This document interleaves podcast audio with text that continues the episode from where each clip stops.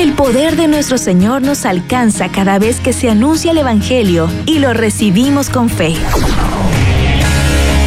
Si creemos en las promesas del Señor, recibiremos la respuesta a nuestras oraciones. Recibiremos la respuesta a nuestras oraciones.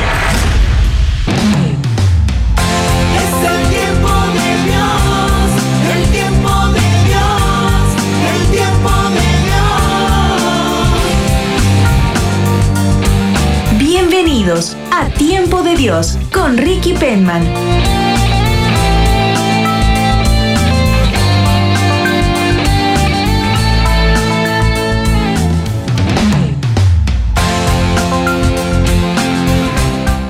Bendiciones, bienvenidos a este tiempo de Dios. Les saluda Ricky Penman y gracias al Señor que nos permite encontrarnos hoy en torno a su palabra y en oración para encomendar cada una de sus intenciones a Él, confiando que Dios es bueno y sabe atender nuestras necesidades con generosidad y en el momento oportuno. Estás escuchando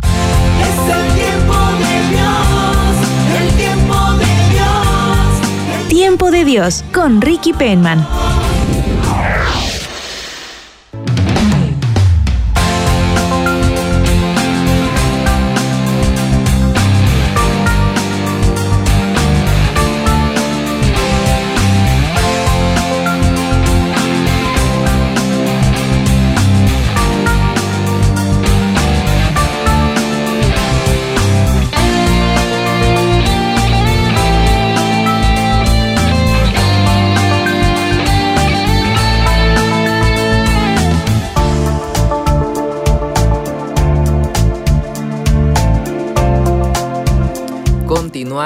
Con este tiempo de Dios y como les adelantaba, hoy vamos a reflexionar sobre la protección de Dios.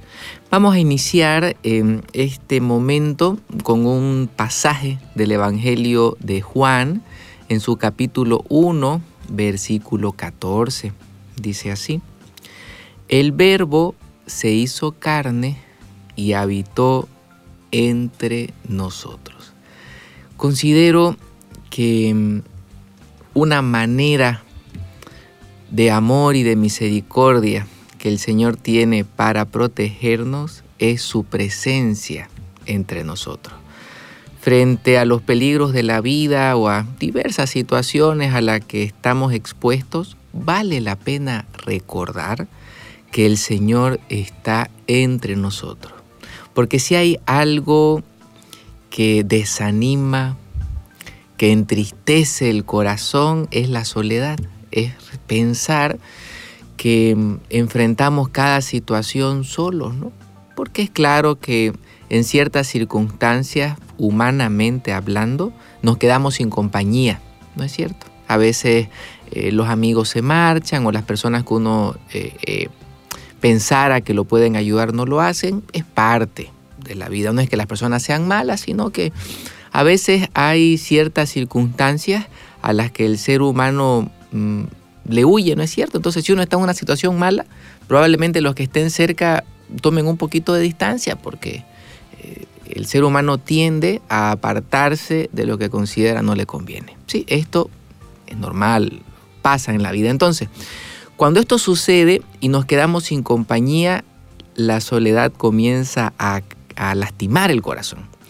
Y también pensamos que así como las personas se marchan, Dios también se ha apartado y eso es definitivamente una mentira del enemigo, un engaño.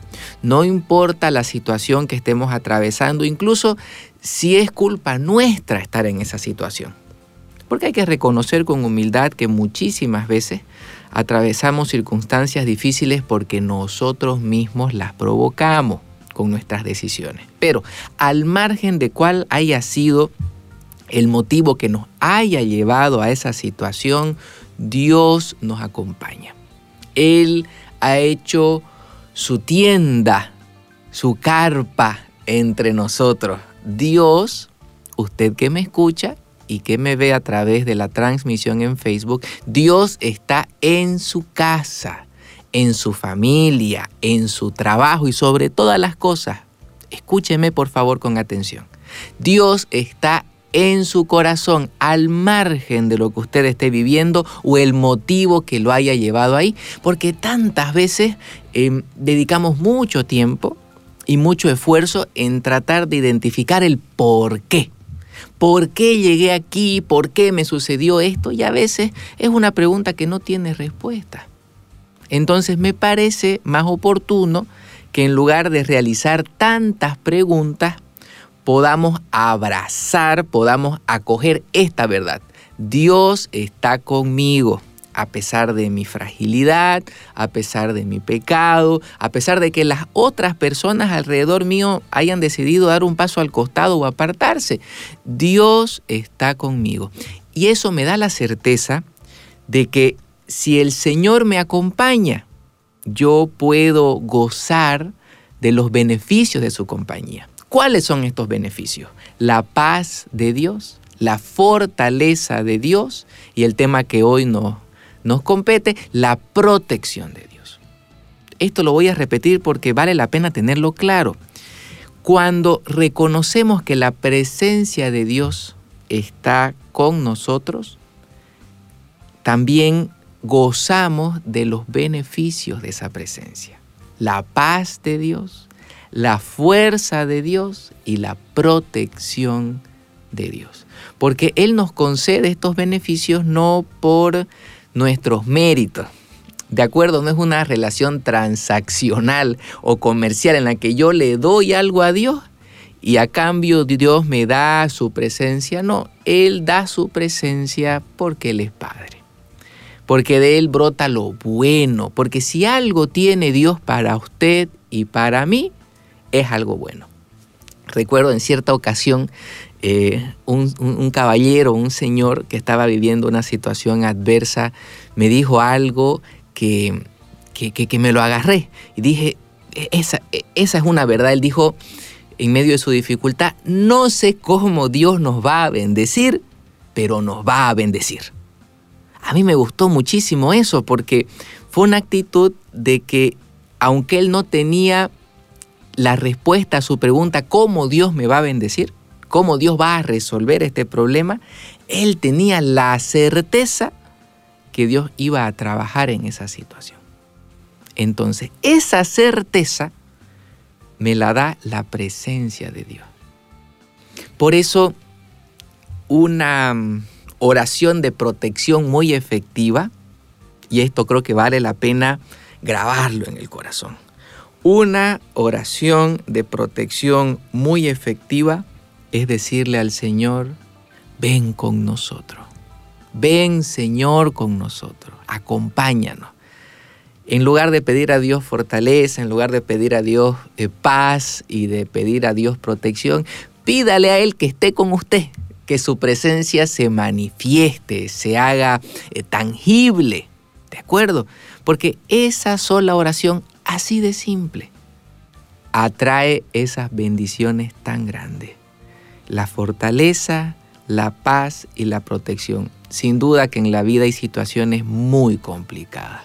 No voy a hacer un catálogo ni las voy a enumerar porque cada uno vive lo que le toca. ¿De acuerdo? Yo más bien lo que quiero proponerle es no hablar tanto de la dificultad, sino más bien hablar de, ese, de esa fuerza o de esa gracia que nos empuja hacia adelante y nos permite vencer las dificultades. Eh, ¿Cuál es esa gracia? La presencia de Dios. Si en medio de las múltiples necesidades humanas que cada uno tiene, aprendiéramos a pedir lo esencial, ¿De acuerdo? ¿Qué es lo esencial? Necesito de Dios. Señor, ven a mi corazón, Señor, ven a mi vida, yo te ofrezco lo que soy. Esa es la oración esencial. ¿Y por qué esencial? Porque contiene todo lo demás. Todo lo demás vendrá. Porque usted tiene o, pide, eh, se apropia con fe de lo más importante. El Señor te acompaña el Señor me acompaña. Este es un consuelo muy grande y, es un consuelo que se puede experimentar en los momentos de mayor dificultad, ¿no? Dios me acompaña. Aunque las personas hayan dado un paso al costado, Dios me acompaña. Aunque hoy el cuerpo me duela por la enfermedad o el tratamiento médico, Dios me acompaña. Aunque la situación económica, política, social, laboral, cualquiera que sea, que le aflige, Dios te acompaña. Y esa certeza le dará el ánimo para que cada día eh, salte de la cama en lugar de querer quedarse encerrado en su casa todo el día y vaya a buscar su bendición. Porque Dios se la va a dar. Dios en su momento, y esto Dios siempre me gusta repetirlo, Dios en su momento y a su manera, Dios hará su obra. Yo no le puedo decir a Dios cómo hacer las cosas ni cuándo hacerlas. No puedo. Porque al final em, Él es quien dirige todo, ¿no es cierto? Y confiamos, confiamos en cómo Él dispone las cosas. Por eso es que no puedo imponerle a Dios algo o exigirle. A su tiempo y a su manera, Dios nos va a bendecir, como dijo este caballero. No sé cómo Dios nos va a bendecir, pero nos va a bendecir, nos va a ayudar. Entonces, una oración de protección muy efectiva es invitar al Señor a nuestra vida, a nuestro hogar, a nuestro trabajo, a esa situación que hoy necesita del Señor. ¿De acuerdo? Primer paso para la protección, invitar al Señor a su vida. Le propongo un segundo paso para la protección. Tenemos que enfocarnos en lo bueno y aquí por favor présteme su atención. Es claro que en el camino de la vida todos tenemos tentaciones. ¿De acuerdo? ¿Y qué es una tentación? Le ofrezco un, un concepto de tentación. Una tentación es una propuesta que nos invita a salirnos del camino de Dios al margen del tema de, de, la tentación, porque hay áreas distintas en las que uno puede ser tentado, ¿no? Hay un punto en común. La tentación es una propuesta o una invitación para salirnos del camino de Dios. Y si salimos del camino de Dios, ¿a qué camino vamos? A un mal camino, ¿de acuerdo? Entonces, la mejor manera de vivir protegidos y no apartarnos del buen camino y mantenernos con Dios es enfocarnos, poner nuestra atención y nuestro esfuerzo en lo bueno, en lo que Dios quiere. ¿Qué es lo que Dios quiere? Que podamos servir a los demás de la forma en la que cada uno pueda, según sus posibilidades. ¿De acuerdo? Siempre podemos ayudar de alguna manera. ¿De acuerdo? ¿Qué es lo que Dios quiere? que podamos servir a los demás. ¿Qué es lo que Dios quiere? Que podamos ofrecer nuestra vida a Él y abramos nuestro corazón con sinceridad al Señor. Que Él nos salve de lo que nos hace daño. ¿Qué es lo que Dios quiere? Que podamos invertir los recursos que Él generosamente nos ha dado, el tiempo, la fuerza, eh, los talentos, el que cada uno tenga, pongámoslo a disposición para lo bueno. ¿De acuerdo? Entonces, si usted y yo nos enfocamos en lo bueno, en lo que nos conviene, ya no va a quedar tiempo ni energía para dar espacio a la tentación, porque la tentación crece en medida que usted le da espacio y le pone atención. Un ejemplo. Pensemos en alguien que tiene alguna dificultad con el azúcar en la sangre, ¿de acuerdo? Y el, doctor, el médico especialista le dijo, mire señor, por favor, le ruego que usted se abstenga de comer torta porque tiene mucha azúcar. En vez de una torta, comas una manzana. Así le sugirió el doctor. Entonces este caballero, que le gusta mucho el dulce naturalmente, se sienta eh, en la mesa de su comedor con un pedazo de torta al frente y comienza a contemplarlo. ¿De acuerdo? Y lo mira y mientras más lo mira comienza a pensar, ah, si no es tan malo, un solo bocado, ¿qué me va a hacer? Pero luego cuando se abalanza frente a la torta no es un bocado, ¿no? se la acaba y después se siente mal. Entonces, ¿qué pasa? Mientras este caballero contemplaba lo que no debía hacer, las ganas de hacer lo indebido van creciendo. ¿Y sabe cómo crecen esas ganas por lo indebido? Empieza a escuchar una voz que justifica todo lo malo. No, si no es tan malo. Si después podés confesarte y volvés a empezar, ¿no? Entonces, eh, esa voz de la justificación eh, hace de manera engañosa que lo malo comienza a disminuir su tamaño. Lo malo no es tan malo. Entonces pensamos que no tan malo es bueno. Y ahí uno tropieza en la tentación. ¿De acuerdo? Todos sabemos cómo operan las tentaciones porque, bueno, en algún momento eh, tropezamos, ¿no es cierto? Somos humanos. Entonces recuerde esto. La tentación crece en medida que usted le da espacio. Si usted contempla lo que le genera tentación, puede terminar cayendo. ¿Por qué? Porque eh, va a comenzar a encontrar argumentos para justificar lo que usted no debe hacer y lo va a llamar no es tan malo. Recuerdo en cierta ocasión, un, escuché el testimonio de un señor que durante muchos años él fue alcohólico y ahora está rehabilitado y dijo algo que me llamó muchísimo la atención, se lo voy a compartir, creo que es un buen ejemplo. Él contaba que cuando empezó a realizar sus sesiones de, de alcohólicos anónimos, algo que le sugirieron fue que en la ruta eh, que él tenía de su trabajo a su casa y viceversa, él procure cambiarla y tener una ruta donde no pase por ningún lugar donde vendan licor. ¿Para qué le sugirieron esto? Para que él no sienta la tentación de detenerse y comprar. ¿No es cierto? Entonces yo me quedé con eso porque dije, claro, en realidad la tentación se alimenta de lo que uno ve, de la ocasión. Si hay una ocasión para pecar, pues hay más posibilidades de pecar. Pero si usted em, suspende esas ocasiones o las evita, esa es la palabra, si usted evita la ocasión de pecado, pues no habrá pecado.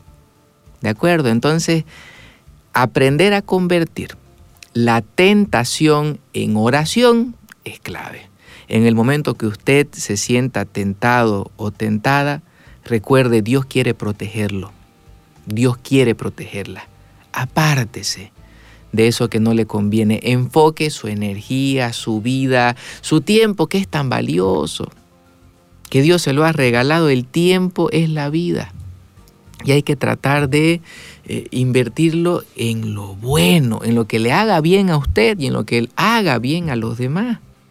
Porque la vida es muy corta para malgastarla, para desperdiciarla. Hay que tratar de, a pesar de las dificultades, las circunstancias que cada uno debe encarar, hay que tratar de hacer el bien y de hacerse el bien, que es, que es tan importante como hacer el bien. ¿De acuerdo? Y no hay una manera más grata o más oportuna de hacerse el bien que cuidarse de las tentaciones. Porque la tentación nos va a llevar siempre a algo que nos hace daño. La tentación al inicio parece, parece algo bueno, hasta un desahogo, ¿no? Pareciera algo que, que va a hacer bien al corazón y bueno, es todo lo contrario. ¿De acuerdo? Entonces vamos recapitulando estos minutos de reflexión. Eh, primero, con que el principio fundamental de la protección es estar con Dios.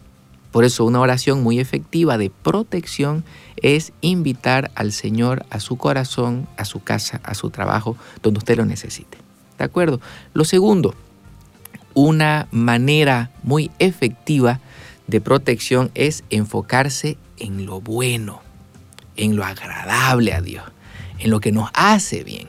¿De acuerdo? Y ese enfoque solamente se puede tener cuando hacemos a un lado las tentaciones, las evitamos.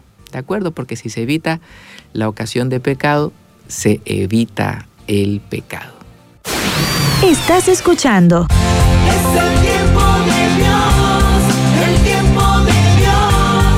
Tiempo de Dios con Ricky Penman.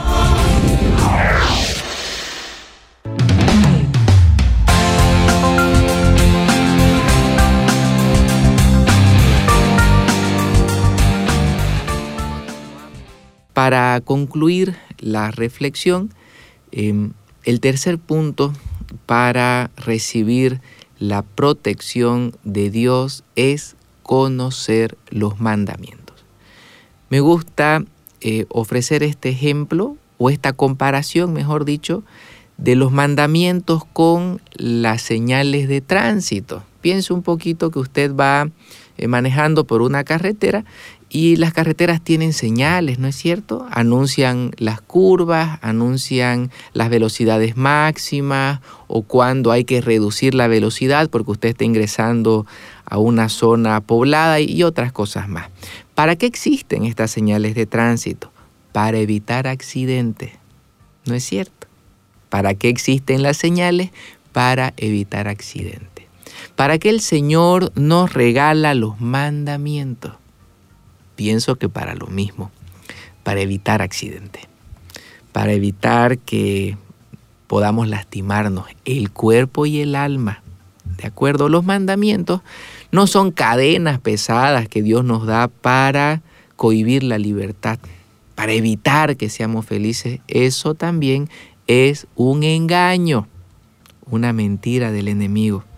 Porque vamos a recordar que libertad no es hacer lo que a mí se me antoja. Libertad es hacer lo que es debido, lo que es mejor u oportuno es verdaderamente libre, no el que hace lo que quiere, sino el que hace lo que es correcto. Ahí está la verdadera libertad y, y los mandamientos son esas señales que nos orientan en el camino de la libertad. Porque no puede haber alegría en el corazón, esa alegría verdadera, esa alegría duradera. No puede haber alegría sin libertad.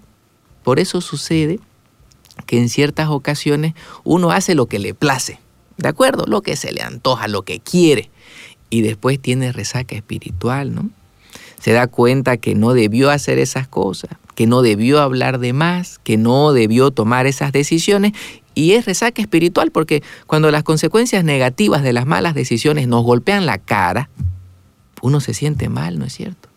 Y son consecuencias que uno no piensa cuando obra mal porque la tentación es así, es mentirosa. Nos invita a hacer algo, pero no nos habla de las consecuencias de ese algo. En cambio, la libertad, la sana, la de los mandamientos, la que Dios propone, nos coloca sobre la mesa de manera transparente las consecuencias de lo bueno y de lo malo. Ya cada uno decide, ¿no es cierto? Pero entiendo que los mandamientos nos protegen porque son señales que nos ayudan a evitar accidentes. Por eso es una máxima de la protección divina conocer estos mandamientos. Y es que a veces, y hay que poner la mano al pecho, ¿no? Y ser muy sincero. A veces uno siente pereza espiritual por conocer los mandamientos. Hay que hacerse la pregunta, ¿con qué frecuencia uno lee la Sagrada Escritura? Porque ahí están los mandamientos. ¿De acuerdo? Es más interesante ver una serie en la televisión o una novela o, ver cualquier cosa que dedicar unos minutos al día a conocer la Sagrada Escritura. Y, usted podrá decir, ¿no? Es que leo la Biblia y no la entiendo. Nos pasa a todos, ¿no es cierto? Porque no somos académicos en la Biblia. Entonces, ¿qué hacer cuando yo me acerco a un texto y no lo entiendo? pues vamos a alguien que tenga más experiencia que nosotros que nos lo explique. Hay cursos, conferencias, talleres, grupos de oración donde personas con carismas muy fuertes que Dios les ha dado enseñan la palabra de Dios. Separemos al menos un día a la semana, la misa del domingo y otro día más para asistir a algún lugar donde nos enseñen de la palabra del Señor. Yo creo que hay múltiples ofertas. La iglesia es, es, muy rica en ese sentido. Hay carismas diversos, distintos, de personas que son instrumentos de Dios y nos hacen mucho bien. Aquí mismo en la radio hay una variedad de programas de temas diversos, personas con un conocimiento muy profundo, con, una, em, con un talento para enseñar que, verdaderamente yo admiro, ¿no? Y, y me gusta escuchar, porque siempre se aprende algo nuevo. Entonces, vale la pena ejercitar, si podemos llamarlo así, esa disciplina espiritual. Yo le invito un día a la semana. Separe un horario en el que usted pueda y acérquese a un grupo de oración, a un lugar donde enseñan la palabra de Dios y empiece a alimentar el corazón, a conocer más y mejor los mandamientos. Siempre hay algo que aprender. Siempre hay algo que el Señor quiere eh, decirnos, ¿no? Y utiliza maneras tan diversas y, y claras, por cierto, claras de hablarnos. Lo único que necesitamos es abrir el corazón. Entonces, ¿cómo abrir el corazón? Dedicando tiempo. Es así, para que una relación crezca, una relación de amistad, de noviazgo, de matrimonio, entre padre e hijo, cualquier relación, para que crezca hay que dedicarle tiempo. Si usted quiere que su relación crezca, hay que dedicarle tiempo. Su relación con Dios, porque a veces decimos, em, yo soy muy acercado a Dios desde niño. Y no es tan así, porque el que yo tenga conciencia de Dios, es decir, el que yo sepa que Dios existe, no quiere decir que estoy cerca de Dios si yo quiero acercarme al Señor, tengo que pasar tiempo con Él. Y es que a veces uno fácilmente se engaña. No, es que yo rezo todos los días y me parece muy bien, lo felicito que usted rece todos los días. Qué bueno. Cuando usted reza, cuando usted ora, usted le habla a Dios. Pero ¿cómo Dios me habla? ¿Cómo Dios le habla a usted? Cuando tomamos tiempo para conocer su palabra. En la oración le hablamos a Dios. Pero con la palabra Dios nos habla. Entonces, aprendamos de a poco eh, a, a separar tiempo para el Señor. Y usted verá cómo esos cambios que son pequeñitos, yo le propongo una hora a la semana, aparte de la Santa Misa del domingo, una hora a la semana. Dedíquela a aprender más de la palabra de Dios. Y usted verá cómo en el transcurso de los meses, seis meses, nueve, un año, usted va a aprender mucho se va a, orientar mejor en la vida, va a saber identificar con, con más precisión lo que agrada a Dios y lo que no. Y así evitará accidentes. Es una manera muy efectiva de protección a Dios. ¿sí? Ese dedicar tiempo al Señor es lo que le decía más temprano, es aquello que está en nuestras manos.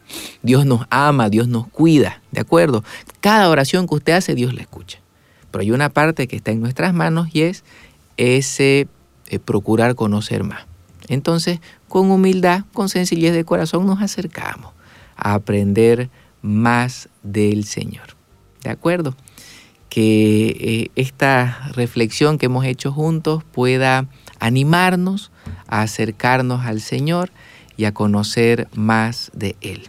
Y antes de concluir el programa, vamos a ofrecer al Señor una oración esta oración la hacemos todos unidos, en comunidad, como iglesia, porque la fuerza de nuestra oración es la iglesia, y que la hacemos todos juntos. La necesidad de uno es la de todos, ¿de acuerdo? Por eso hoy quiero encomendar al Señor lo que usted tiene en su corazón. Situaciones que a veces hay que llevarlas con serenidad, con fortaleza, pero, pero a veces las llevamos en silencio, ¿no? Esa situación el Señor la acompaña. Y es esa situación la que Dios bendecirá. ¿De acuerdo? Vamos a orar. Abrimos en este momento nuestro corazón al Señor. En el nombre del Padre, del Hijo y del Espíritu Santo. Amén. Señor, ante todo, gracias por el regalo y la bendición de ser iglesia, de ofrecer cada una de nuestras intenciones en tus manos tenemos la certeza y la confianza de que vos, Señor, harás tu obra a tu tiempo y a tu manera. Por eso hoy no queremos llevar este peso solo, sino que lo compartimos con vos, Señor. Que nos acompañás cada día, que nos das tu protección, que a través de tu palabra sabes iluminar nuestro camino para que podamos evitar lo que no nos conviene. Concede, Señor, salud al que está enfermo, libertad al que se siente cautivo, atado por el mal. Brinda, Señor, esperanza al que se siente desanimado y ya no quiere luchar. y derrama bendiciones sobre tu pueblo que confía y que espera la manifestación de tu gracia. Te lo rogamos por la intercesión de María Santísima, nuestra Madre. Bendice los hogares y las familias que hoy viven circunstancias adversas. Señor, ilumina lo profundo del corazón de aquel que camina extraviado, que tiene la conciencia endurecida y el entendimiento oscuro. Bendícelos con tu luz, Señor, y que puedan conocerte y saberse amados por el Espíritu Santo. Derrama también bendiciones en este día sobre nuestras autoridades religiosas y civiles. Dales la sabiduría para gobernar a tu pueblo. Derrama también, Señor, tu gracia y tu fuerza sobre aquellos que hoy están en los hospitales, clínicas, eh, puestos de salud. Fortalécelos y dales el alivio que necesitan. Rogamos también tu bendición, Señor, sobre aquellos que están viviendo problemas legales, que se encuentran recluidos en, los centros penitenciarios o que están transcurriendo juicios, Señor, dale fortaleza y esperanza y que se haga justicia para bien de ellos y de sus familias. Pedimos también por los que buscan empleo, una fuente de trabajo. Bendícelos, Señor, y provee para ellos el pan de cada día. Derrama bendiciones, Señor, sobre los niños, derrama bendiciones sobre los adultos mayores, que tu Espíritu Santo disipe cualquier tiniebla de soledad y que los niños, Señor, vivan la alegría de saberse amados. Bendice a tu pueblo, hoy y siempre.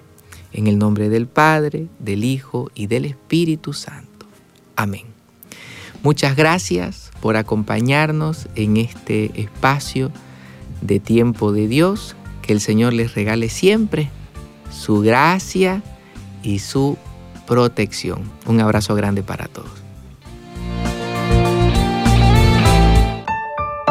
Escuchaste el programa Tiempo de Dios con Ricky Penman. Espéralo cada viernes a las 9 de la mañana y al reprise a las 21 horas por Radio Betania, la radio de los católicos.